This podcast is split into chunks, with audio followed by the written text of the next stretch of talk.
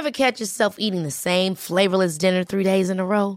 Dreaming of something better? Well, HelloFresh is your guilt-free dream come true, baby. It's me, Kiki Palmer. Let's wake up those taste buds with hot, juicy pecan-crusted chicken or garlic butter shrimp scampi. Mm. Hello Fresh. Stop dreaming of all the delicious possibilities and dig in at HelloFresh.com. Let's get this dinner party started.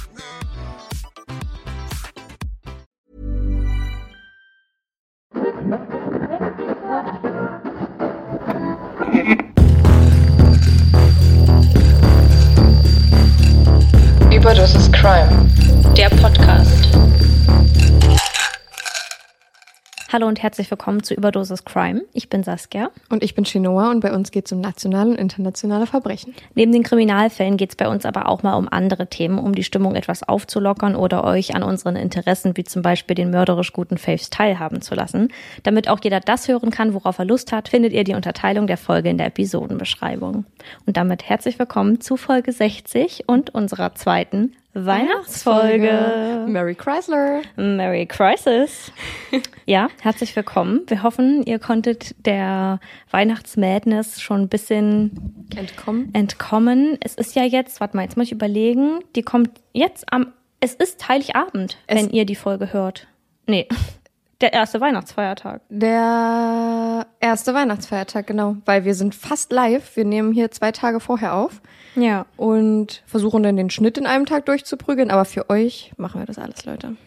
Für, euch, für euch als kleines Weihnachtsgeschenk machen wir das natürlich. Genau. Und naja, gut, wir hoffen auf jeden Fall, dass ihr Kartoffelsalat und Würstchen oder was auch immer es gestern Abend bei euch gab, überstanden habt und noch nicht außer, aus eurem Schlafzimmer rausrollt zum nächsten Mittagessen. Gibt's bei euch Kartoffelsalat mit Ja. Würstchen? Ich mache dieses Jahr den Kartoffelsalat und ich muss die Zutaten morgen erstmal kaufen, weil ich das total vergessen habe. Mm. Meine Großeltern hatten mir dann geschrieben, ähm, wird das eigentlich noch was mit dem Kartoffelsalat? Dann habe ich gesagt, äh, ja. Habe ich natürlich dran gedacht. Ist Natürlich. gar kein Problem. Habe ich natürlich Gar dran gedacht. Problem. Aber ja, also das wird morgen bestimmt eine spannende Sache, weil alle auch nochmal losrennen, um die vergessenen Sachen zu besorgen, die sie irgendwie Ja. bei ihrem Einkauf Ja. nicht, nicht dran gedacht haben. Ja. Das war in Deutsch, ja. Also wir sind ein bisschen durcheinander vom Aufnehmen, weil wir gestern die Neujahrsfolge aufgenommen haben und jetzt die Folge dann aber davor online geht. Und ich habe gestern irgendwie auch schon mal erwähnt, dass ich für meine Eltern einkaufen war und den Weihnachtseinkauf gemacht habe. Ja. Aber es ist ja thematisch gerade viel passender, das in der Folge zu erwähnen. Genau, vielleicht schneiden wir das dann aus der anderen einfach raus. Denke ich auch. Ja, ich habe den Einkauf für meine Eltern erledigt und oh, also es war ein Kampf, aber ich kann empfehlen, AirPods in die Ohren zu stecken und einfach so lang hinzuschlendern mit dem Ja, Einkaufswagen. kann ich bestätigen. Das ist, man ist so in seinem eigenen Film einfach und Ja. man ja, muss sich keine Gedanken machen über die anderen Menschen irgendwie. Ich finde, man blendet die anderen Menschen auch viel besser aus. Also ich habe da ja sowieso ein bisschen so Probleme mit, wenn jemand im Weg steht oder so, dass ich dann schnell genervt bin. Geh doch mal aus dem Gehen Sie aus dem Weg. Und dass es mir deutlich einfacher fällt, dann entspannt zu bleiben, wenn ich einfach Musik auf den Ohren habe und da mein Ding mache. Und ich habe mir dann auch keinen Zeitstress gemacht, sondern einfach gedacht, ich muss da nur noch lebend rauskommen. Ja. Ja, das, deswegen. Aber wünsche ich dir morgen auf jeden Fall ganz viel Spaß. Und in der Zukunft hast du es ja dann schon hinter dir. Hoffentlich gab es den Kartoffelsalat dann auch. Auf jeden Fall. Und es ist alles gut gegangen. Ja, natürlich. Und ja, heute habe ich einen Fall mitgebracht.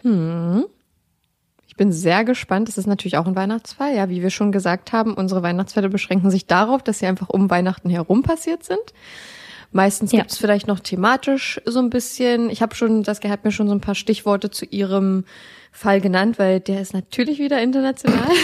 Ja Ab nächstem Jahr lasse ich das. Äh, und äh, damit wir uns nicht den gleichen Fall raussuchen, hat Saskia mir nur äh, einen, ja, einen kleinen Stichpunkt genannt, was ihr Fall so beinhaltet. Und Ja. das fand ich schon sehr interessant, weil ich kann mir nicht vorstellen, dass ich den kenne. Ja, also den Fall, auf den Fall bin ich aufmerksam geworden durch TikTok. As always. Ja, ich glaube, das ist vor allem bei den amerikanischen Fällen und gerade in letzter Zeit, das mag aber auch daran liegen, dass wir jetzt auch einen TikTok-Account haben. Also falls ihr uns da folgen wollt, gerne bei überdosis.crime.podcast Mit UE. auf TikTok und Oh, du weißt einfach, wie man wirbt. Ich weiß, Weiß Marketing. Marketing ist drin. Und genau, den habe ich über TikTok gefunden und eigentlich bin ich ja nicht für die internationalen Fälle zuständig. Ich hätte den noch weiterleiten können, aber ich fand es sehr spannend und war dann auch sehr egoistisch und habe gesagt, nö, den mache ich jetzt. Ist ja auch in Ordnung. Ja, und dann, als ich mich in die Recherche reingestürzt habe, musste ich feststellen, dass gar nicht so viele Details klar sind. Also ich muss sagen, ich habe nicht die gesamte Gerichtsverhandlung geguckt. Das ist wie bei dem Hurt und Depp-Fall, Ja. dass man bei Law and Crime auf YouTube die Gerichtsverhandlung gucken kann. Ich habe Ausschnitte geschaut, weil das die Gerichtsverhandlung mehrere Tage ging. Zumal der Schuldige und der Täter den Prozess sehr gestört haben. Da komme ich aber später noch zu. Ja, deswegen möchte ich nur sagen, es gibt nicht so viele Details von dem, von der eigentlichen Tat oder von dem Geschehnis. Was mich dabei so getriggert hat, ist letztendlich wirklich die Gerichtsverhandlung, weil es da ein besonderes Detail gibt. Aber das werdet ihr auf jeden Fall alles noch hören.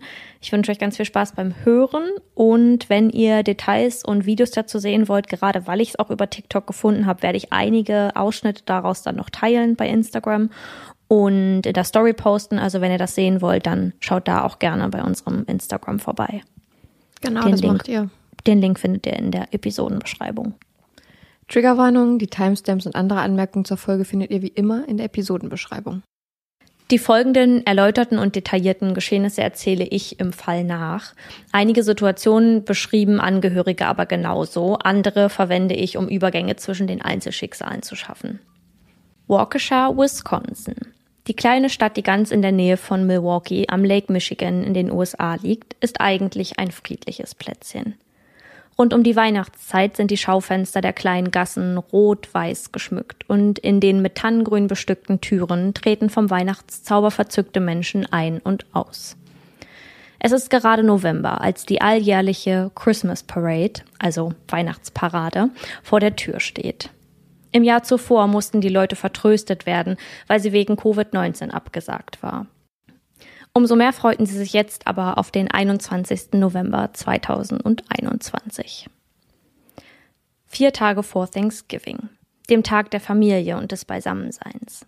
Unter dem Motto Trost und Freude würden verschiedenste Menschen auf den Straßen der Parade zusammenkommen und ihre gegenseitige Gesellschaft feiern, was ihnen so lange vorenthalten blieb. Doch für einige Menschen würde es bedeuten, ihre Liebsten das letzte Mal sehen zu können.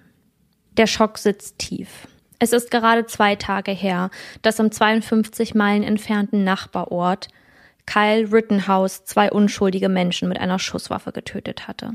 Da findet sich die 67 Jahre alte Sharon Millard auf der Straße wieder, die sie wahrscheinlich nie wieder betreten könnte, ohne an diesen Tag zu denken.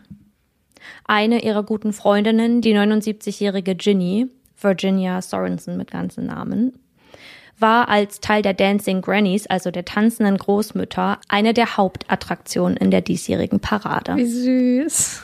Richtig sweet. Es ist 16.39 Uhr, als Sharon, fokussiert auf die Musik und die lächelnden Gesichter, plötzlich ihre Freundin Ginny in die Luft fliegen sieht. Wie sie es später beschreibt, sah es aus, als wäre Ginny eine Unfallpuppe, die gerade sekundenlang von physikalischen Kräften umhergeschleudert würde. Ginny landet vor ihr, zusammengekrümmt. Blut fließt aus ihr heraus wie ein Fluss. So schildert es Sharon später. Überall wäre die rote Flüssigkeit gewesen und sie hätte mittendrin gestanden. Gott. Einige Stunden zuvor. Daryl Brooks ist 39 Jahre alt. Er ist polizeibekannt, registrierter Sexualstraftäter, Rapper. In seinen Songs reimt er über Gewalt weißen Menschen gegenüber und benennt sich selbst als Terrorist. Ich lese einmal ganz kurz den Text vor, der zum Beispiel erwähnt wird und übersetze es dann auch. So when we start back knocking white people the fuck out, I don't wanna hear it. The old white people too, knock them the fuck out, period. Also auf Deutsch. Und wenn wir weiße Leute verdammt nochmal zurückstoßen, die alten weißen Leute auch, schaltet sie verdammt nochmal aus. Oh mein Gott. Er ist ein Amateur-Rapper.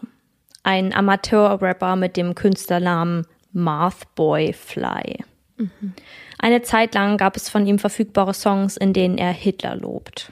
Erst vor einem Monat ist er aus dem Gefängnis entlassen worden, nachdem er der Mutter seines Kindes ins Gesicht schlug, sie dann mit seinem roten Ford Escape überfuhr und dabei Reifenspuren auf ihrem Bein hinterließ. Bitte? Ja.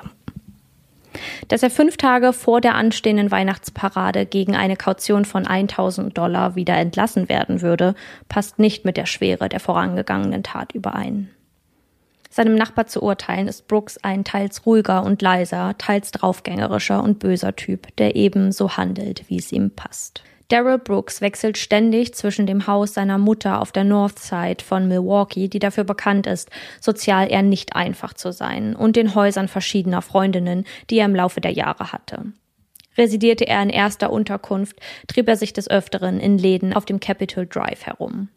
Nur um einordnen zu können, welches Klientel sich dort so aufhielt, in der Big Man's Place Bar schauten die Besitzer vorher durch einen verriegelten Türspalt, ehe sie diese für Besucher öffneten.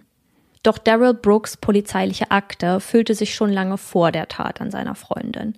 So war er doch gerade erst gegen eine andere Bezahlung der Kaution freigelassen worden, weil er in einem Streit mit seinem Neffen eine Waffe gezogen hatte. Der Zeitpunkt der Parade. Daryl Brooks reißt sich gerade aus einem Streit mit seiner derzeitigen Freundin los. Er war ihr gegenüber wieder einmal handgreiflich geworden, als er kurz darauf in seinen roten Ford Escape steigt. Sharon sieht, wie ein roter Wagen die vor ihren Augen stehende Ginny erfasst und in die Luft schleudert. Mit Zickzackbewegungen, um, so vermutet man, so viele Menschen wie möglich zu erwischen, fährt er durch die sich vor ein paar Sekunden noch friedlich bewegende Menge. Ein Polizist schreit, Stopp das Fahrzeug, ein anderer schießt auf den Wagen. Doch wenn man nicht in der Menge steht, kann man nur beobachten, wie der SUV geradezu an einem vorbeifliegt und Mensch nach Mensch erfasst und beiseite schiebt, wenn sie nicht über seine Motorhaube fliegen, rollen oder man mag es sich nicht ausmalen, unter dem Wagen landen. Mit 64 kmh fährt Daryl Brooks in die Menge, ohne auch nur einen Gedanken daran zu verschwenden, was für Auswirkungen seine Taten haben würden. Lee Anna Owen 71 Jahre alt. Tamara Durant, 52 Jahre alt, beide Teil der Dancing Grannies, die soeben zwei ihrer Mitglieder und geliebte Freundinnen verloren hatten. Oh William Hospo, ein Ehemann einer Dancing Granny. Er war 81 Jahre alt, als ihn der Attentäter mit seinem Fahrzeug erwischte. Virginia Ginny Sorensen, die es nicht schafft, gegen die Verletzung des Aufpralls anzukämpfen und diesen erliegt. Jane Coolidge, die 52-jährige Bankangestellte, lief neben einer aufblasbaren Figur ihrer Firma her, als Darrell Brooks von hinten angeschossen kommt und alle aus dem Hinterhalt in ihr Unglück, Jane sogar in den Tod reißt. Oh und Jackson Sparks, der gerade einmal acht Jahre alt war, als er mit seinem Baseballteam in der Parade lief, verstirbt zwei Tage später im Krankenhaus an seinen Hirnverletzungen. Sein Bruder war ebenfalls vom Auto ergriffen und schwer verletzt ins Krankenhaus eingeliefert worden. Glücklicherweise konnte der Junge nach der Behandlung seiner Schädelfraktur wieder entlassen werden. Viele weitere Opfer liegen wochenlang im Krankenhaus. Ihre Zuversicht ist das ihnen gebliebene Leben, auch wenn einiges nie wieder so wie früher sein würde, hatten doch einige der stark Verletzten bleibende Schäden erfahren, die sie ihr Leben lang mit sich tragen würden. Ein Kind zum Beispiel, dessen Arme und Beine fast vom Körper gerissen wären. Crystal Ruloff beobachtet das Geschehen an jenem Tag von ihrem Apartment aus. Sie sah, wie der Wagen von links nach rechts schoss. Sie sah, wie zwei Leute vom Wagen einfach mitgenommen wurden. Ich beschreibe die Situation so exakt, weil das genau das ist, was Beteiligte auf der Straße nicht konnten. So gut wie alle an der Parade Teilnehmenden, die sich auf den Wegen und Straßen befanden, hatten keinen Überblick über das, was da um sie herum geschah. Wo das Auto herkommt, wie schnell es fährt oder wohin es wollte, so sagt sie dann später zur Situation, die ihr nicht mehr aus dem Kopf geht, überall lagen Körper. Ich hatte das Gefühl, etwas am Fernsehen zu schauen. Das fühlte sich alles nicht real an. So etwas passiert nicht in Waukesha. Überall hört man Menschenschreie. Schreie, in denen Panik, Verzweiflung, Angst und die Suche nach geliebten Menschen steckt. Ein Polizist versucht sich direkt vor das Auto zu stellen. Als dieser Blickkontakt aufnimmt, sieht er, dass sich im Gesicht des Attentäters keinerlei Emotionen befindet. Daryl Brooks Gesicht war leer. Keine Anzeichen von Reue oder dem Begreifen der Situation. Mit quietschenden Reifen fährt er an dem Polizisten vorbei und weiter im Zickzack durch die Leute hindurch. Im wahrsten Sinne des Wortes. Er tötet sechs Menschen, verletzt bis zu 60 weitere. Boah. Am 3. Oktober 2022 beginnt der Gerichtsprozess um Daryl Brooks, der eines nicht war. Einsichtig. Ganz im Gegenteil. Sein Prozess ist voller Probleme, die er selbst verursacht. Wollen Sie sich selbst verteidigen? Halt es durch das Mikrofon der Vorsitzenden Richterin Jennifer Dorrow. Wenn Sie sich jetzt gegen Ihre Verteidigung entscheiden, werden Sie in diesem Prozess keine mehr bekommen. Ist Ihnen das klar? Ja, will ich. Wie ich schon gesagt habe, ich denke, ich bin besser dran, wenn ich mich selbst vertrete. Einige Psychologen schätzen Brooks dahingehend als inkompetent ein. Dennoch muss die Richterin Dorrow seiner Bitte nachkommen und ihm die Erlaubnis erteilen, sich selbst zu verteidigen. Das wirkt extrem selbstsicher irgendwie und so, Ja. so selbstüberschätzend auch schon fast. Sehr narzisstisch. Aber Ja. da kommen wir später nochmal dazu. Das ist ein Muster, was sich hier durchzieht. Oh, okay. Im Prozess ist nicht nur Daryl Brooks anwesend. Auch wenn seine Opfer, die an jenem Tag ihr Leben verloren, nicht mehr vor Gericht stehen und für sich selbst sprechen können, sind ihre Angehörigen gekommen, um als Zeuginnen auszusagen. Was diese Minuten der Angst und Stunden, Tage und Wochen der Realisation über das Unglück mit ihnen machten, beschreiben einige der Anwesenden sehr bildhaft. Wie sie nach ihren Kindern in den Massen suchten, die anderen Opfer um sie herum, Ersthelfende, die versuchten, sich um bewusstlose, stark verletzte und teils nicht ansprechbare Menschen zu kümmern. Die Betroffenheit, die sie erlebten, während sie sich physisch von ihren Verletzungen erholten und psychisch wahrscheinlich nie den Schmerz verlieren würden, den der Verlust eines geliebten Menschen mit sich brachte. Die Leere, die da für immer sein würde, eine Mutter, dessen Kind tagelang auf der Intensivstation verbrachte und noch immer unter seinen Hirnverletzungen leidet, sitzt im Zeugenstand und spricht unter Tränen und mit zittriger Stimme über den Tag, der alles veränderte. Nachdem du mich und meine Schwiegermutter angefahren hattest, verbrachte ich Minuten damit, meine Tochter unter kleinen auf der Straße liegenden Mädchen zu suchen, die in Kindslage auf dem Boden lagen, weil du gerade über sie gefahren warst. Du fuhrst gegen sie gegen, ich muss kurz dazu sagen, es klingt von der Formulierung her ein bisschen weird, weil ich es halt übersetzt habe. Du fuhrst gegen sie gegen mit 1,4 Tonnen und es ist dir egal. Kurz bevor du mich angefahren hast, habe ich mich umgedreht. Ich habe nicht auf das Auto geachtet, aber ich habe deinen Blick gesehen. Du wusstest genau, was du gerade tust. Du wusstest genau, was du tun wolltest. Und das, weil du ein narzisstisches Arschloch bist, was denkt, mit allem davon zu kommen, was es macht. Daryl Brooks bleibt unberührt. Er nickt nur provokant mit dem Kopf. Bei einer Entschuldigung, die er am Anfang des Prozesses bringt, wendet er sich an die Angehörigen der Opfer. Ich will, dass sie wissen, dass es mir leid tut. Nicht nur für das, was passiert ist, sondern auch das, was sie nicht sehen können, was wirklich in meinem Herzen ist. Dass sie nicht die Gewissensbisse sehen können, die ich habe. Doch seine Beweggründe des Attentats erläutert er nicht. Er rückt sich in den Mittelpunkt und zählt wahllos Punkte auf, die ihn, so glaubt er, als Unschuldigen seinem Schicksal überlassenen dastehen lassen. Er habe eine schwere Kindheit gehabt, in der man ihm gegenüber gewalttätig wurde. Wer das war, sagt er allerdings nicht. Er habe eine Zeit lang Medikamente genommen und wäre auch in Einrichtungen gewesen. Sein Leben sei dort immer besser gewesen. Zwei Stunden lang beschreibt er seine mentale Gesundheit, wie er ohne Vater aufgewachsen wäre, in ärmlichen Verhältnissen lebte und immer hungrig gewesen sei. Im Gebäudekomplex, in dem er lebte, habe es Ratten und Ungeziefer gegeben. Daryl Brooks plädiert auf unschuldig. Leute werden glauben, was sie wollen, und das ist okay. Was aber noch gesagt werden muss, was am 21. November 2021 passiert ist, war kein, kein, kein Anschlag. Das war nicht geplant, nicht geplottet. Es war keine geplante, gewollte Tat. Egal wie oft sie sagen, dass es das war, das war es nicht. Auf die Frage, was er glaubt, für eine Strafe verdient zu haben, entgegnet Brooks der Richterin Doro nur, dass er wolle, dass ihm geholfen würde. Er macht den Prozess für alle zu einem noch schmerzhafteren, nervenaufreibenderen, als er ohnehin schon wäre. Er unterbricht die Richterin immer und immer wieder. Er wird laut, äfft Angehörige der Opfer nach, Wenn ihm Fragen gestellt werden, beantwortet er diese nur manchmal. Die Richterin lässt ihn, wenn er gar keine Ruhe gibt, in einen anderen Raum versetzen, aus dem er per Video teilnimmt. Somit ist es ihr möglich, ihn stumm zu schalten, wenn er wieder einmal nicht aufhört zu sprechen. An Respektlosigkeit ist Daryl Brooks nicht zu übertreffen. Er starrt die Richterin Doro wie in einem Blickduell an. Außerdem behauptet er, nicht unter das US-Gesetz zu fallen. Ah, okay. Der ist ja richtig überzeugt von sich.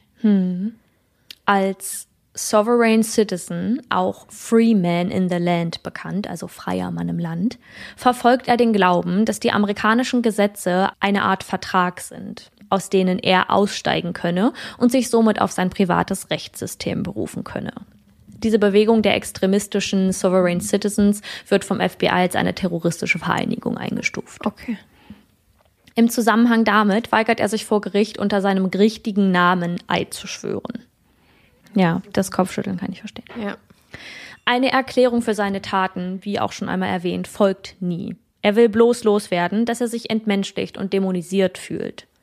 Und obwohl seine eigene Mutter der festen Überzeugung ist, dass Daryl Brooks, seitdem er zwölf Jahre alt ist, an einer bipolaren Störung leide, kann man ausschließen, dass seine mentale Gesundheit schuld an dem Massaker war. Vier GutachterInnen schätzen seine Lage ein und können bestätigen, dass Brooks den Unterschied zwischen richtig und falsch versteht und einfach keine Empathie besitzt. Die Law Enforcement Source stellt zwar fest, dass es Anzeichen einer psychischen Erkrankung gegeben hatte, aber eben genau diese Anzeichen auch zum Profil eines kaltblütigen Kriminellen passen. In Wisconsin würde es außerdem nicht an Ressourcen fehlen, sich um die eigene mentale Gesundheit kümmern zu können. Können wir später nochmal drüber sprechen, finde ich ein bisschen schwierig. Ja. Das erste Mal bricht Daryl Brooks ein, als seine Mutter über ihn spricht. Ihr war es wichtig, dass er eine Chance hatte, sich zu ändern wenn sie schon ihr Leben lang weggesperrt werden, und ich glaube, damit meint sie ganz im Allgemeinen Menschen, die eine bestimmte Strafe erhalten, sollten sie wenigstens die nötige Hilfe bekommen, um mental wieder gesund zu werden. Bei einem Interview mit der New York Post versteckt sich Brooks außerhalb des Bildschirms, auf dem der Reporter zu sehen ist. Also um die Situation einmal zu beschreiben, der saß in seiner Zelle, hatte ein iPad vor sich zu stehen und sollte sich dann mit der, mit dem Reporter unterhalten oder ein Interview geben Über Videotelefonat. über Videotelefonat. Immer wieder sieht man ihn aus einer Ecke des Raumes zum iPad starren, um einen Blick des ihn Interviewenden zu erhaschen. Er ruft, Niemand wird mit dir sprechen, Cloud Chaser.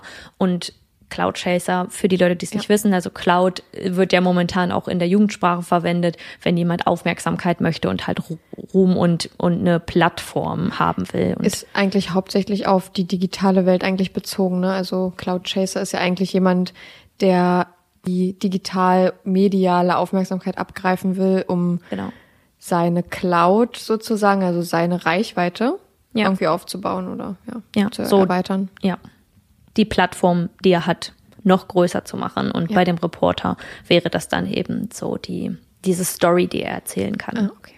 Doch nach 15 Minuten Stille erscheint er im Bild. Er gibt sich als einen Familienfreund aus. Wenn Sie mit Mr. Brooks reden wollen, müssen Sie Mr. Brooks einen Check zukommen lassen. Ich müsste ihn fragen, wie viel, aber ich bin mir sicher, dass es eine größere Summe wäre. Ich finde es nicht fair, ihm gegenüber kostenlose Interviews zu geben und nichts dafür zu bekommen. Wenn Sie ein Interview wollen, müssen Sie zahlen. Haben Sie einen tollen Tag, möge Gott Sie segnen. Die restlichen 25 Minuten des Telefonats sagte nichts mehr. Fast jedes seiner Opfer fleht die Richterin an, ihm die Höchststrafe zu geben. Chris Owens, dessen Mutter am 21. November nicht überlebte, sagt, alles, was ich verlange, ist, dass du da drin verrottest. Langsam verrottest. In Wisconsin wird keine Todesstrafe verhängt. Umso einfacher ist es für die Jury, das Urteil zu fällen. In nur drei Stunden sind sie sich einig, Daryl Brooks soll die restliche Zeit seines Lebens hinter Gittern verbringen. Am 26. Oktober 2022 ist es soweit. Der Attentäter der Weihnachtsparade, Daryl Brooks, wird in 61 Fällen zu je 17,5 Jahren wegen rücksichtsloser Gefährdung der Sicherheit, in sechs weiteren wegen First-Degree Murder, da wissen wir ja schon, das ist der beabsichtigte Mord, zu lebenslanger Haft, also je 25 Jahre, ohne Chance auf Freilassung verurteilt. Er wird im Gesamten zu einer Haftstrafe von 1200 Jahren Oha. verurteilt. Okay. Als die Namen der Opfer vorgelesen werden, hält sich Brooks die Hände vor sein Gesicht. Marshall Sorensen, Sohn Virginia Sorensens, spricht über ihn. Brooks wird sein Enkelkind nie sehen. Okay. Meine Familie wird nie wieder die Chance haben, meine Mutter ein letztes Mal zu umarmen. Sie haben meine Mutter umgebracht. Sie sollen ins Gefängnis ohne Aussicht auf Bewährung. Endgültig bricht Daryl Brooks aber erst zusammen, als er versucht, die Jury zu überzeugen. Jetzt ist die Zeit gekommen. Es ist wichtig, dass die Jury weiß, wer ich wirklich bin. Es gibt immer zwei Seiten einer Geschichte. Rechtsanwältin Jennifer Dorrow sagt in ihrer Schlussrede, Sie haben kein Gewissen für irgendetwas, das Sie tun. Ja. Sie besitzen keine Empathie, Mr. Brooks. Niemand ist vor Ihnen sicher. In seinem Closing Statement, weil er sich selbst vertritt, das würde ja sonst der Verteidiger übernehmen, genau. Sagt er, dass mit dem Auto etwas nicht gestimmt hätte und der Fahrer in Panik geraten wäre. Auf den Straßen Wokishas füllen bleiche Flecken die Orte, an denen blutende Opfer gelegen haben und auf Hilfe warteten. Sie markieren den Tag und die Punkte, die im Leben vieler Teilnehmender ein Loch in Familien und Herzen rissen. Bei der diesjährigen Parade unter dem Motto Peace on Earth, also Friede auf Erden, wird ein Banner ganz am Anfang mitgeführt, das repräsentierend für die Ersthelfer an jenem Tag steht. Sie wollen den Opfern gedenken, die an diesem Tag nicht wieder nach Hause bei ihren Liebsten einkehren konnten und denen, die lebenserhaltende Maßnahmen durchführten und Hände hielten, während die vor ihnen liegende Person ihren letzten Atemzug nahm. Oh Mann. Ja. Also, Oh. Die Geschichte an sich ist schon wirklich schlimm. Der Fall, was da passiert ist, dass das auch ja echt noch nicht lang her ist und ja. das jetzt erst alles so richtig aufgearbeitet wurde. Genau. Aber wenn man sich die Prozessvideos dazu anguckt, wie dieser Mann sich im Prozess verhält und in den Gerichtsverhandlungen, äh, meinen größten Respekt an die Richterin, und auch an die Angehörigen, die dort sitzen mussten und von ihm befragt werden. Ja. Da gab um es Gottes eine. Situation, da befragt er seine Ex-Freundin. Mhm. Er selbst? Er selbst befragt seine Ex-Freundin. Im Gericht. Im Gericht, weil das er ja sein eigener Verteidiger ja, ist. Aber das ist so falsch. Er befragt seine Freundin, seine Ex-Freundin, Entschuldigung, mm, was sie denn an dem Abend oder an dem Nachmittag gemacht hat, mhm. von dem gerade gesprochen wird. Und erstmal hat er vorher auch ewig lang in dieser Box nach jeglichen Unterlagen gesucht, weil er ja auch gar keinen Überblick darüber hat, was da an Material dabei ist. Mhm. Und dann fragt er sie, was sie denn gemacht hat. Und sie fängt an zu erzählen und sagt dann, und dann sind du und ich in einen Streit geraten. Und dann sagt er, wer ist du? Ja, sie, er möchte, dass Wer sie sagt, du? der Angeklagte. Und dann sagt sie, you and I. Und dann sagt er, ich weiß nicht, ich weiß nicht, was sie mit du meinen. Also was, man spricht ja im Englischen auch ja. mit du, ne? Aber ich denke mir mal so, da, also da kann ich mir vorstellen, dass er das sie gesiezt hätte. Und dann sagt sie Daryl Brooks. Und es ist so eine komische Situation, weil er wirklich so tut, als wäre er nicht er selbst. Ja. Also er, er, er, spielt eine Rolle. Er spielt dem, eine Rolle. Ja, in dem Moment, ja. Und das, das ist eine komplette, ist so absurd. Das ist eine komplette Selbstinszenierung, was er da macht. Ja. Ich finde, er sollte überhaupt nicht das Recht haben, irgendwie Leute zu befragen und da nochmal alte Wunden auch aufzureißen, weil er hat ja dann bestimmt auch Angehörige oder Zeugen befragt. Ja. Genau. Und das ist auch, was ich sehr gruselig finde, von dem Attentäter selbst interviewt zu werden im, ja. im Courtroom. Total. Ähm, gleichzeitig muss man aber auch sagen, also so schlimm das ist, als angehörige Person von dem Täter befragt zu werden, das muss unglaublich schmerzhaft sein. Aber man kann auch sagen, dass damit der Prozess deutlich schneller vorbeiging, weil er einfach keine Argumente hatte. Er hatte nicht die richtigen Fragen. Es wurde ständig Einspruch eingelegt bei Fragen, die er stellte, Krass. sodass Opfer gar nicht oder Angehörige gar nicht antworten mussten. Ja, weil er auch gar nicht die Ahnung haben kann. Nein. Das ist ja auch wie in unserem letzten äh, Weihnachtsfall, so in der letzten Folge, ja. wo ja der äh, Benji sich auch selbst vertreten hat und was, also, was denken denn die äh, Täter von sich, die sich selbst vertreten? Also, wie ich schon gesagt habe, das ist ja komplette Selbstüberschätzung. Ja. Ähm, in jedem Fall. Ja. Weil man Total. kann nicht ein bisschen Kenntnis über True Crime oder selbst ein Täter zu sein gleichsetzt mit einem mehrjährigen Jurastudium. Das Absolut nicht. Ja, und dann, dann sagt man eben, dass, dass dieser Prozess deutlich schneller vorbeiging, weil er das gemacht hat. Und so ein Verteidiger, der wirklich weiß, welche Fragen zu stellen sind, hätte natürlich Fragen gestellt, die vielleicht noch schmerzhafter sind, weil die möchten ja dann nur ihren Mandanten verteidigen und die kleinstmögliche Strafe durchbringen Ja. oder erzielen. Und natürlich werden die dann versuchen, den Angehörigen Fragen zu stellen, bei denen dann nachher vielleicht nicht klar ist, ob Daryl Brooks das wirklich war oder mit welcher Intention er das gemacht hat, dass er das nicht einfach kaltblütig gemacht hat, sondern weil er whatever einfach da aus Versehen in diese Straße reingefahren ist, was überhaupt keinen Sinn ergibt. Also er hat ja auch wirklich nicht angehalten und ne, da brauchen wir nicht drüber sprechen. Aber ja, dass man eben sagt, das wäre noch schmerzhafter geworden, wenn er einen Verteidiger gehabt hätte, der da professionell gewusst hätte, was er sagen muss. Ja. Ja, gut. Wollte er nicht. Wollte er nicht. Das ist wirklich, also die Videos, dann sitzt er zum Beispiel hinter der Kamera, also man sieht dann ein, Bild, wie er hinter der Kamera sitzt in diesem anderen Raum, weil er rausgeschickt wurde, weil er einfach ständig ins Wort fällt. Da gibt es auch, wie gesagt, Ausschnitte aus den Gerichtsverhandlungen, die man sich angucken kann. Und dann hält er einfach so ein blaues Schild hoch, da steht Objection drauf. Oder zwischendurch lacht er einfach bei irgendeiner Aussage eines, eines Opfers oder halt einer Angehörigen. Ich glaube, das war bezüglich einer Freundin seiner Ex-Freundin oder so, die dann was erzählt.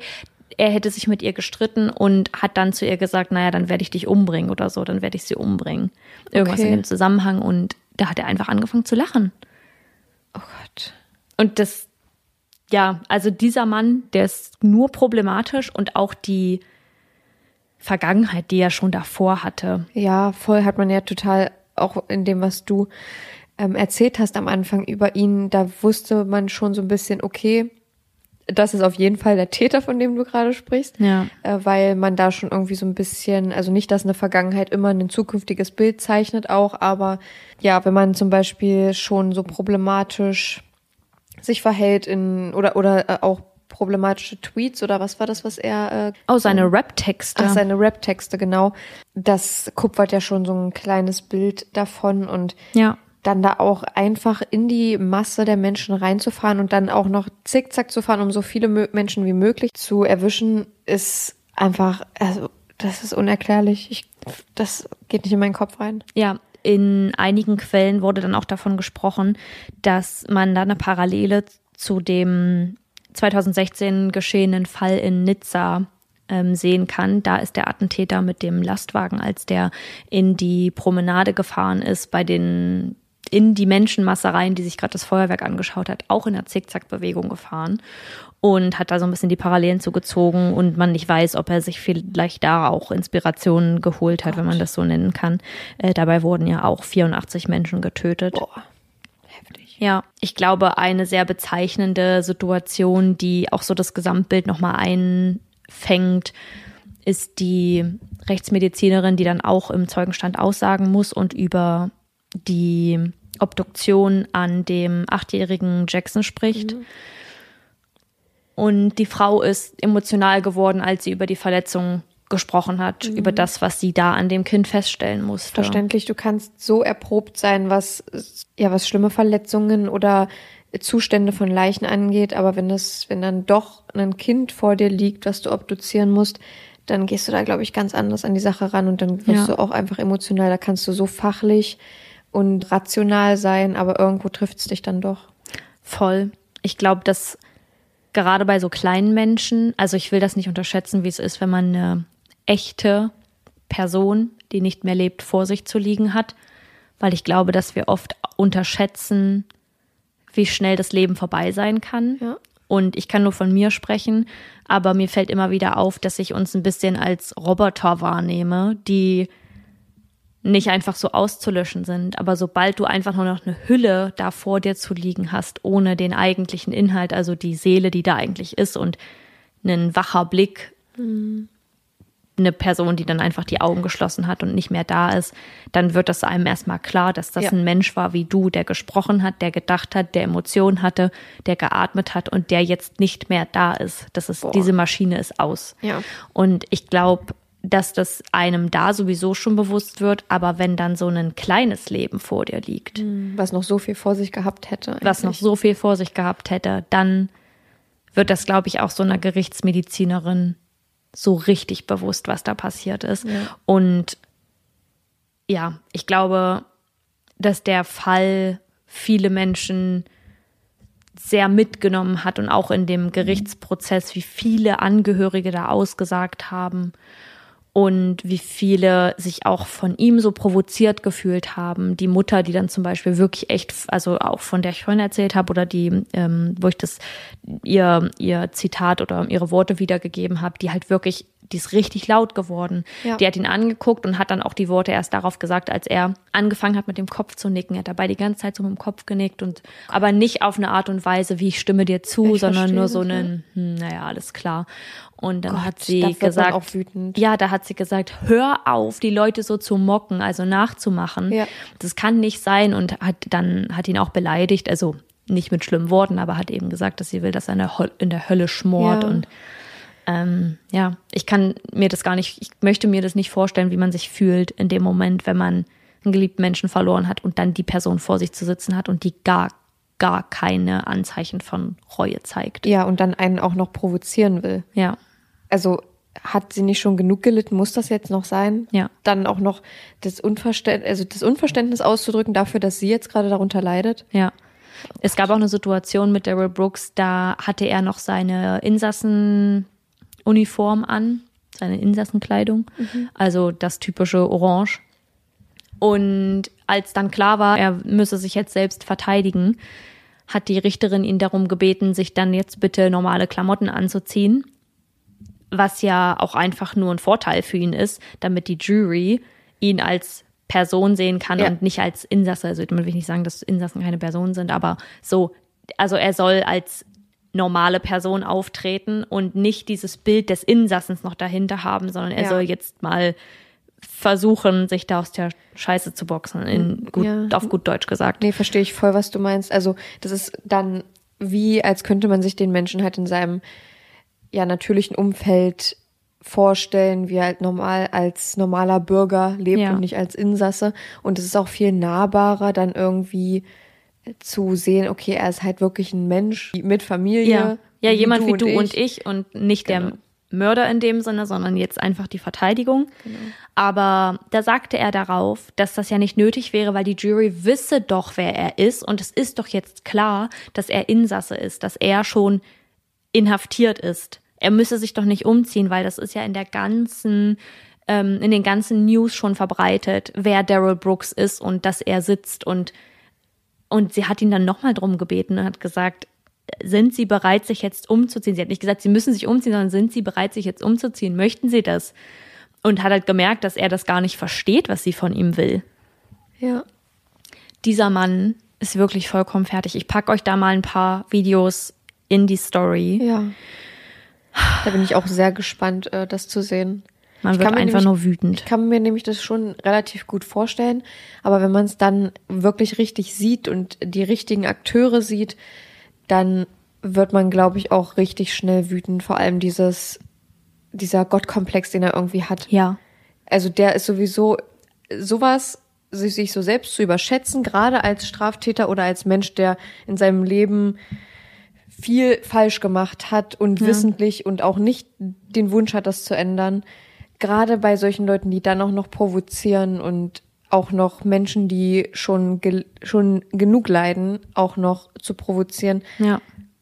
Und dann noch mit dem Gottkomplex nebendran, das ist auf jeden Fall eine Sache, die mich extrem wütend macht. Ja, ich möchte noch mal kurz zu dem Fakt kommen, dass man sagt in Waukesha, da fehlt es nicht an Unterstützung für die mentale Gesundheit Ja. und dass man da was tun kann und dass es ja möglich gewesen wäre, sich darum zu kümmern. Ich finde es so schwierig, weil wenn er nicht die Leute in seinem Umfeld hat, die das so reflektieren können und so betrachten können, wer soll das machen? Er selbst wird nicht sagen, ich brauche Hilfe. Das denke ich auch nicht. Also so, was ich jetzt von ihm gehört habe durch den Fall, kann ich mir nicht vorstellen, dass er ein Mensch ist, der einsichtig selbst sagt, ich glaube, ich habe ein Problem, ich sollte da mal mit jemand Professionellem drüber sprechen. Ja. Jemand, der das beruflich macht und das studiert hat und einfach viel darüber weiß. Ja. Ähm, kann ich mir nicht vorstellen, dass er die Person ist, die das einsehen würde. Gar nicht. Also ja nicht mal ansatzweise sagen zu können, mir geht's nicht gut, sondern dass er gar nicht in diesen Verhältnissen aufgewachsen ist. Das jetzt mal auch noch betrachtet, wenn das wirklich stimmt, dass er Gewalt erfahren hat, dass er in wirk wirklich ärmlichen Verhältnissen aufgewachsen ist, dann glaube ich, dass solche Menschen halt andere Probleme haben, als sich damit zu befassen, ob es ihnen mental jetzt gut geht oder nicht. Das ist schon, das ist schon ein sehr privilegiertes Problem, Ja. weil viele Menschen dann nicht die Zeit und nicht die Kapazität haben, überhaupt darüber nachzudenken, weil es keine Rolle spielt, ob du mental gesund bist. Da geht es darum, zu überleben. Ja, und teilweise auch das Geld zu haben dafür. Ich weiß nicht, wie sich das Ja. in den USA verhält. Da ist das Gesundheitssystem ja sowieso sehr schwierig. Genau, und selbst in Deutschland äh, kann das von der Krankenkasse übernommen werden, aber das ist auch nicht in allen Fällen so. Ja. Und dann musst du auch das Geld dafür haben, was auch nicht, also ich, ich habe da leider keine Ahnung, wie viel sowas kostet, aber es ist nicht günstig. Das kann nicht jeder einfach mal so machen. Ja, ich glaube, dass vielleicht genau das damit gemeint war, dass da finanzielle Hilfe ist, Ja. wenn man das in Anspruch nimmt in Waukesha. Das bedeutet aber nicht, dass die Person das einsieht und Nee. direkt schafft. Das ist keine Entschuldigung für die Tat, um Gottes Willen, Nee. aber das finde ich keinen angebrachten Punkt in der Ja, Diskussion, nee, finde ich weil das irgendwie außen vor steht, ob er dafür bereit gewesen wäre, das überhaupt zu genauso. machen oder ja, das Bewusstsein dafür hat. Ja. Ja, sehe ich genauso. Ja, Mann, ey, also ich packe euch die Videos in die Story und wir speichern die in einem Highlight ab, dann könnt ihr euch das nochmal anschauen. Ja. Ähm, was mir auch nochmal wichtig war, weswegen ich auch so oft den Namen genannt habe, ist, dass in sehr vielen Medien über das Auto gesprochen wurde, was die Menschen erfasst hat und dass gar nicht von Daryl Brooks die Rede war, so dass diese Verantwortung eines Menschen, der Menschenleben ausgelöscht hat, nicht da war Ja, und auf einen Gegenstand übertragen wurde. und auf den Gegenstand übertragen wurde. Und da vermutet man, oder naja, das haben viele so ausgesagt, dass die Medien nicht das Bild des, denn Daryl Brooks ist schwarz, dass man nicht dieses Bild des Schwarzen schaffen wollte, Ja. der jetzt eine Tat ausgeübt hat, sondern es sollte egal sein. ja, Aber, das sagen auch Angehörige der Opfer,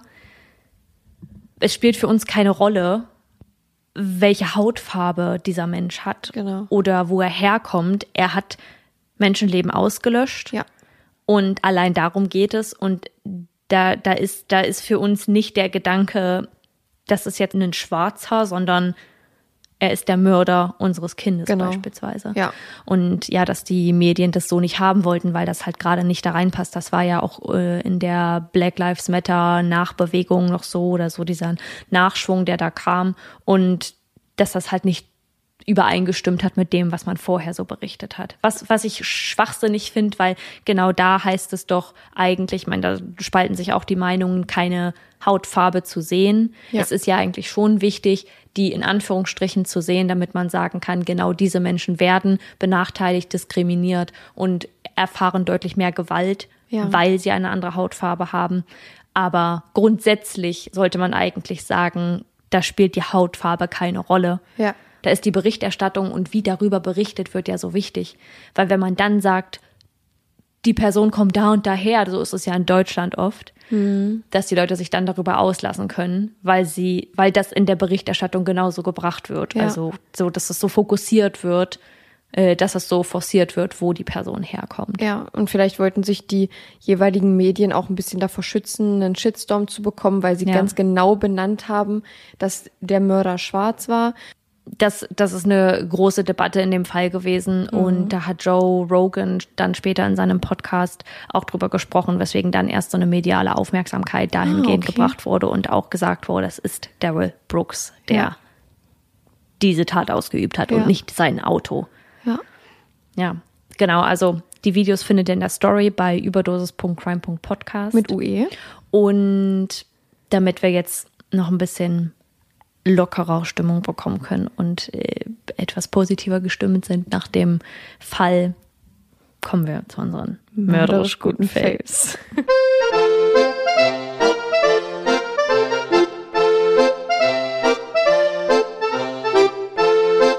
Und ab nächste Woche geht das nicht mehr. Ab du. nächste Woche sind wir nicht mehr synchron, was das angeht. Ab nächste Woche machst du einfach nicht mehr mit. Ja, okay. Oder du sagst das jetzt. Nö, ich sage einfach gar nichts mehr. Dann erzähle ich jetzt von meinem Favoriten. Ja, erzähl. Hast du keinen?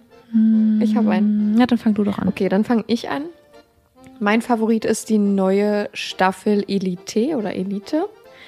Ich fand nämlich die letzten Staffeln, glaube ich, die letzten zwei oder so, nicht mehr so extrem spannend. Ich habe sie trotzdem geguckt, weil ich einfach schon immer die Serie gucke, seit sie, seit es sie gibt. Aber dieses Mal, vielleicht weil ich auch dieses Mal ein bisschen aufmerksamer hingeguckt habe und nicht so viel am Handy war, aber weil es auch irgendwie spannend war, viele gesellschaftskritische, spannende Themen angesprochen werden, ähm, fand ich die Staffel jetzt wieder richtig, richtig interessant und spannend. Also ich habe das dann auch auf Instagram gepostet und da haben mir richtig viele Leute geschrieben, ja, finde ich auch, diese Staffel ist wieder irgendwie anders. Also falls ihr die letzten Staffeln Edité, ich weiß immer nicht, wie man es ausspricht, weil es hat ja so ein paar Accents drauf, oder einen, glaube ich, am Anfang. Ähm, falls ihr die Staffeln vorher nicht ganz so spannend findet, äh, guckt euch auf jeden Fall die jetzt an. Ich finde, die ist relativ, ja, einigermaßen unabhängig so von den anderen Staffeln. Klar, sind ein paar Dinge von den vorherigen Staffeln noch wichtig, aber in der ganzen Staffel wird ja immer ein Sachverhalt von Anfang bis Ende quasi aufgeklärt. Man kommt schon relativ schnell rein, wenn man Genau, das und vorher nicht es geht halt in jeder Staffel wirklich nur um, es ist meistens ein Tod Ja, und ähm, da, da, der wird halt bis zum Ende aufgeklärt, wer es dann ist. Und dann ist es halt auch wieder so ein Moment, wo, wo man so mindblown ist und sich denkt, oh mein Gott, die Person? Und dann, also Ja. ich fand es wirklich sehr spannend, sehr gut gemacht und kann ich auf jeden Fall empfehlen, da mal reinzugucken. ich fand auch, dass die letzten beiden Staffeln sehr langweilig waren. Ich hatte so das Gefühl, auf diese, ähm, auf diesen Tod hinführend war das so lang gezogen. Also die einzelnen Kapitel, die man so dazwischen hatte, das war so gestreckt und irgendwie so, so künstlich lang gezogen. Aber ich glaube, ich habe auch nicht aufmerksam genug geschaut. Und ja, mal gucken, ob ich die Staffel schaue. Ja, also ich kann es nur empfehlen. Ich äh, fand, es dauert zwar auch eine Weile, bis man dann da hinkommt. Klar, die müssen ja auch ihre Staffel füllen. Aber ich fand es einfach wirklich dieses Mal sehr interessant und der Zuspruch war ja auch da, jetzt sage ich mal so von Instagram, wo die Leute wirklich gesagt haben, Ja. doch, finde ich nämlich auch, weil ich habe manchmal das Gefühl, das ist einfach nur in meinem Kopf und ich bilde mir das so ein, aber das nochmal Ja. so bestätigt zu bekommen, ist ganz gut. Ähm, so kann ich das dann euch auch als Empfehlung aussprechen. Und ich fand's sehr interessant. Hast du denn auch einen Favoriten mittlerweile, Frau Saskia? Zwei halbe. Okay. Ganz kurz, ja, es war zu kurz. Ganz kurze Erwähnung. Ich habe gestern von Chenor und einer anderen Freundin zu Weihnachten, wir haben gewichtet, eine Kerze geschenkt bekommen und die hat eine Holzdocht. Die knistert so ganz leise und ich sage das jetzt bloß, weil die gibt es bei Rossmann und ich kann sie euch nur empfehlen. Die duftet ganz, ganz wunderbar. Das war Sweet and Frosty oder so? Sweet and Frosty, die ist so mit Pinie, glaube ich. Irgendwas Tannigem. Und Achso, Meine- die ist, das, das sind auch die einzigen, die es momentan als Holzdocht bei Rossmann gibt. Also wenn ihr da hingeht und das ist wahrscheinlich dann die einzige mit einem Holzdocht, dann das ist die. Und es gibt noch eine mit Lavendel und Vanille. Nee, das gibt, also das ist die gleiche Reihe sozusagen. Ah, Aber die gab es jetzt vor kurzem erst und jetzt gibt es die gerade zu Weihnachten. nee, nee, es gibt alle. Also es gibt, ich glaube, drei verschiedene Sorten Oh, und äh, da, also drei verschiedene Geruchssorten. ja. Und davon ist die, die ich dir, die wir dir geschenkt haben, eine und ich habe auch eine andere Duftnote davon. Ja. Und das ist aber die einzige Reihe sozusagen, die es als Holzdocht Ja, ja, aber deswegen meine ich, du hast ja Lavendel und Vanille. Ja. Und ich meine aber, also äh, die riecht auch gut, aber meine finde ich die ah, ganz wunderbar. Habe ich jetzt doch länger Perfekt. gezogen, als ich wollte. Und mein zweiter Favorit, aber den kann ich euch noch nicht, den kann ich euch, das ist ein, ich hoffe, es ist ein Favorit. Wir wollen zu Weihnachten in der Familie Christmas Cocktails machen. Uh. bin mal gespannt, weil ich auch nicht alles bekommen habe. Wir müssen da einfach ein bisschen improvisieren, aber es ist halt mit Toffee-Likör und so einem Kram. Das wird schon, Das wird interessant. das wird schon leckrig. Aber da sage ich euch dann nochmal nach Weihnachten Bescheid, könnt ihr euch dann für nächstes Jahr aufheben. Genau, kann ja Saskia mal eine kleine, ein kleines Rezept in unserem Instagram droppen. Drop ich mal. Ja, habe ja meinen Favoriten schon wieder nicht hochgeladen. Das mache ich jetzt gleich mal. Ich mache mir jetzt hier gleich mal gleich Ja, sage ich jetzt nichts zu. Ja, sagt da sage ich jetzt nichts zu. Da sagt jetzt nicht mehr, nichts mehr zu. ähm, ja, das sind meine beiden ähm, Halbfavoriten, Mini-Favoriten, ein fast, ein vielleicht bald Favorit und die Kerze. Die kann ich empfehlen. Ja, ich auch, ich auch. Ich habe noch eine kleine Anekdote. Ich habe mir noch was Eine Anekdote. eine, eine, nicht keine Anekdote, aber ich habe mir äh, gestern, und wir haben ja gestern unseren Neujahrsfeier aufgenommen, habe ich mir ein Video angeguckt, zehn gruselige Dinge, die um Weihnachten herum passiert sind und ich wollte mir davon was rausschreiben, aber ich habe mir das Video jetzt nur angeguckt, ohne es rauszuschreiben und ich muss sagen, dass Weihnachtshexen da drin eine ganz große Rolle gespielt haben. Es gibt, Uh. es gibt eine isländische Weihnachtshexe, die heißt Güla oder Büla oder so. Grila, genau. Und sie, weißt du darüber ein bisschen was? Wartet mal ganz kurz. Hier ist meine, hier ist Schwester von Saskia, von Sas Podcast Saskia am Start. Er, erklär mal, was Hallo. du davon kennst, von dieser Sage. Ich habe ähm, mit meiner Freundin Annika in Island, Annika sei gegrüßt. äh, in Island darüber mal gesprochen und soweit ich mich erinnere, gibt es, ich meine, neun Weihnachtsmänner oder sogar 13, die da kommen. Also da werden an verschiedenen Tagen jeweils verschiedene Sachen Ja. gemacht. Also der erste, der klaut irgendwie die Holzlöffel und dann gibt's einen, der ähm, da zugt sozusagen, also es zieht irgendwie Wind durch den Raum und dann Ah. klappt eine Tür und dann weiß man, ah, das ist immer an dem Tag, wenn der und der kommt und das sind, glaube ich, alles die Söhne von dieser Grilla und die hat auch eine Katze und das ist die Julkat. Stimmt, das habe ich, das war auch in dem Video. Das war auch in dem Video und die Katze soll so groß sein wie Häuser und wenn du, und wenn du die siehst, nee, die läuft an Weihnachten herum und wenn und die guckt, ob die Kinder Spielzeuge oder Kleidung geschenkt bekommen haben. Wenn die Kinder Kleidung geschenkt bekommen haben, heißt es, dass sie artig waren und die Katze läuft am Haus vorbei. Und wenn die Spielzeuge bekommen haben oder oder die Katze irgendwie weiß, dass die unartig waren, dann ähm, geht sie da glaube ich rein und frisst die Kinder einfach. Wenn man Spielzeuge geschenkt bekommen? Ja, ich glaube schon. Hm. Oh Gott. Jul, also die Julkatze Ja. ist ähm, tatsächlich ganz negativ konnotiert. Also ist Ja. nicht, wie wir uns eine Katze vorstellen, sondern eher monsterartig. Ja, genau. Und auch die neun oder 13 Weihnachtsmänner, oh Gott, ich werde bestimmt verhauen, wenn ich das nächste Mal dahin ähm, ja, die, die sind genauso ähm, gruselig mitunter, aber vor allem die Grilla, die wird als monströs Oh, und ja. ähm, ganz hexig. Also nicht eine süße kleine Hexe, sondern eher Nee. so eine, wie man die von Baba Yaga. Ja, Und die Mutter wird als Troll, also die Grilla ist eine Trollfrau, eine griesgrämige, böse Ja. Trollfrau. Und dann gibt's unterschiedliche Variationen der Geschichte. In der einen werden die bösen Kinder dann gekocht, nur ist Grilla leider eine schlechte Köchin. Äh, Aber später äh, wurde das dann ein bisschen uminterpretiert und dann Ja. äh, geht's nicht mehr darum, die Kinder einzufangen. Aber die 13 Weihnachtsmänner kommen ab dem 12. jede Nacht sozusagen in die Dörfer suchen und das gehen Dorf in so die, heim. in die Häuser sozusagen und an jedem einzelnen Abend passiert etwas anderes sozusagen.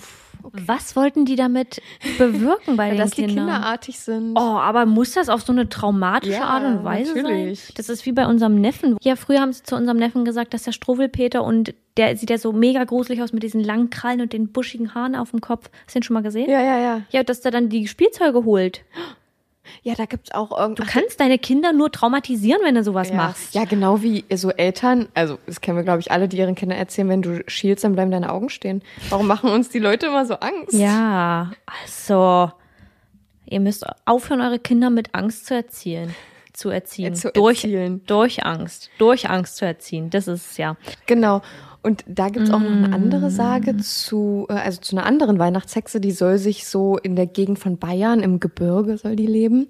Und die soll immer kurz vor Weihnachten, und ich möchte jetzt nichts falsch erzählen, ich habe, wie gesagt, Man möchte Video- jetzt hier auch keinem Angst machen, ne? Nein, ich habe mir das Video nur kurz angeguckt. Die kommt au kurz vor Weihnachten aus den Bergen hinunter und hat einen Korb auf dem Rücken und sammelt da alle Kinder ein, Ja, die das alles klar. ganze Jahr lang böse waren. Ich würde mir so in die Hosen machen. und es wurde sogar gesagt, und jetzt aufpassen, Leute, nicht gruseln so doll, äh, schneidet sie den Kindern die Bäuche auf. Und äh, ja, und dann wurde halt nur noch über den Knecht Ruprecht, den Krampus, wusste ich auch Ja. nicht, dass das das gleiche ist, aber äh, Krampus ist scheinbar der, ja. Und das ist ja eine Mischung zwischen Mensch und Ziege, wenn ich nicht falsch liege jetzt. Ja, ne? ich glaube auch. Der hat auf jeden Fall Hufe. Genau. Und äh, der wurde auch da thematisiert. Das ist sehr interessant. Also so ein bisschen Sagen. Sagen und ein, naja, in Anführungsstrichen True Crime, doch schon True Crime. Fakt war da, also erstmal gab es noch einen Grinch, der hat eine, ähm, eine Tankstelle ausgeraubt, beziehungsweise hat in der Tankstelle gestohlen und ist dann mit dem mit dem mit der Beute abgehauen.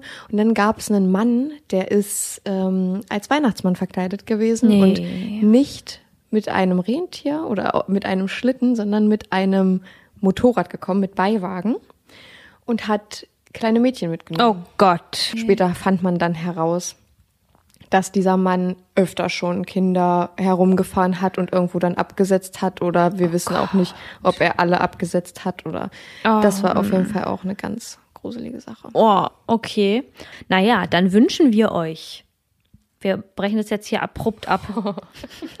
ich habe jetzt auch so viel Angst bekommen durch diese scheiß Weihnachtsmann-Geschichten. ähm, dass das jetzt keine besinnliche Zeit für mich wird. Ich denke jetzt die ganze Zeit nur daran, dass mich irgendein. Weihnachtsmann nach Hause, Die Weihnachtshexe, die packt hier in ihren, ihren, die ihren schlitzt meinen Rucksack. Bauch auf, weil ich ein bisschen, bisschen zu viel Schokolade gegessen habe. Du warst nicht artig das Jahr. Da passe ich dieses Jahr nicht mehr rein in den Kochtopf. Zu viel Lindor-Kugeln gegessen. Ach so, meinst du, die hat auch einen großen Topf?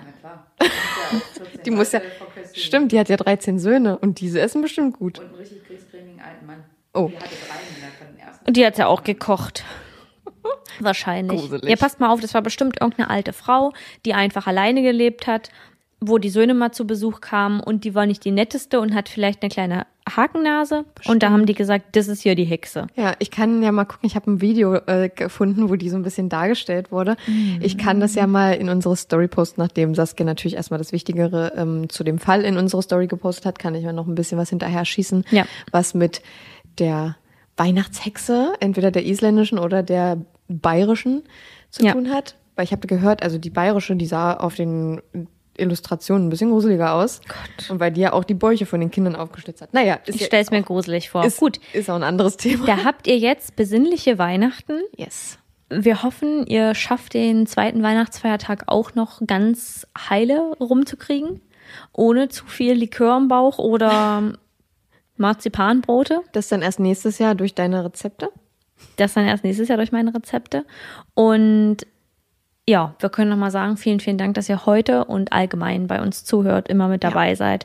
Und wenn Leute neu zu uns gefunden haben und immer noch dran sind, ihr immer noch Oh, ihr gerade seid dabei so seid, ihr super. seid die OGs. Ihr seid einfach, ihr seid die, ihr seid die Sweeten. Ja, und ihr erfahrt ja auch Sachen, die die anderen halt, die früher abschalten, einfach nicht erfahren. Zum Beispiel das mit der Weihnachtshexe, um nochmal drauf zurückzukommen. Ja, habt ihr jetzt meine Schwester auch mal gehört? Genau. Haben die anderen nicht. Das ist Siehst du? so. Das Und da haben wir irgendwann mal. Insider. Wir werden Insider haben wie sonst was. Und die Ja. anderen, die nur wegen der Fälle hier sind, ja, dann tut's mir halt auch leid. Ja, nee, mir tut's eigentlich nicht leid. Nein, Spaß. ihr, seid alle bei uns willkommen, auch die, die nicht gerne uns, uns Die uns nicht gerne hören. Die uns nicht nur labern hören wollen, sondern uns auch mal was, ne, was mit Mehrwert. Was mit Mehrwert und nicht einfach nur das Gequatsche. Überdosis, Gequassel. Nee. Ja, und äh, wir haben übrigens eine Nachricht bekommen, die gesagt hat, ähm, bei unserer letzten Folge gab es ein bisschen Probleme und da war unser Überdosis Gequassel nicht da drauf. Da hat uns eine Person geschrieben, ähm, dass sie schon dachte, dass sie jetzt äh, eine Woche ohne Überdosis Gequa Ge Gequatsche äh, aushalten muss. Ja, musstest du zum Glück nicht. Haben wir aktualisiert. Yes. Und wir haben eine Rezension bekommen, dass wir cringe sind. Überdosis Leute, cringe war die jetzt, Formulierung. jetzt fängt's aber an hier. Wir sind cringe? Ich, ja, jetzt Also nicht. erstmal heißt es kringelig. Wir sind nämlich in Deutschland. Anglizismen verwenden wir hier nicht. Und, also wenn ich nicht kringelig bin, dann weiß ich auch nicht. Wenn du nicht, wenn du kringelig bist, dann weißt du auch nicht, meinst du? Na, so im Sinne von, ich bin definitiv kringelig. Ach so. Also, Findest du? Findest finde ich auch vollkommen in Ordnung, wenn ich mal kringelig bin. Auch ich finde mich schon manchmal ein bisschen kringelig. Und das ist auch vollkommen okay für mich. Okay, ich glaube, das war ein gutes Schlusswort. Ja, da wünschen wir euch schöne Weihnachtstage. Wünschen wir euch. Rutscht gut rein. Ja. Und wir hören uns rutscht da nicht aus und dann hören wir uns Ach, macht euch doch mal keine Sorgen. Macht euch, hört ihr nächste Woche. Da wird euch schon nochmal einen kleinen Pep-Talk am Ende geben. Macht euch keine Sorgen, Leute. Wir sind nächste Woche wieder für euch da mit unserem Neujahrsfall. Ihr glaubt's doch nicht. Ihr werdet schon glauben. Ja, See wir you- freuen uns. see you later. Wir freuen uns. Mal schauen, was wird. Was wird. Was wird. Tschüss. Tschüss, Leute.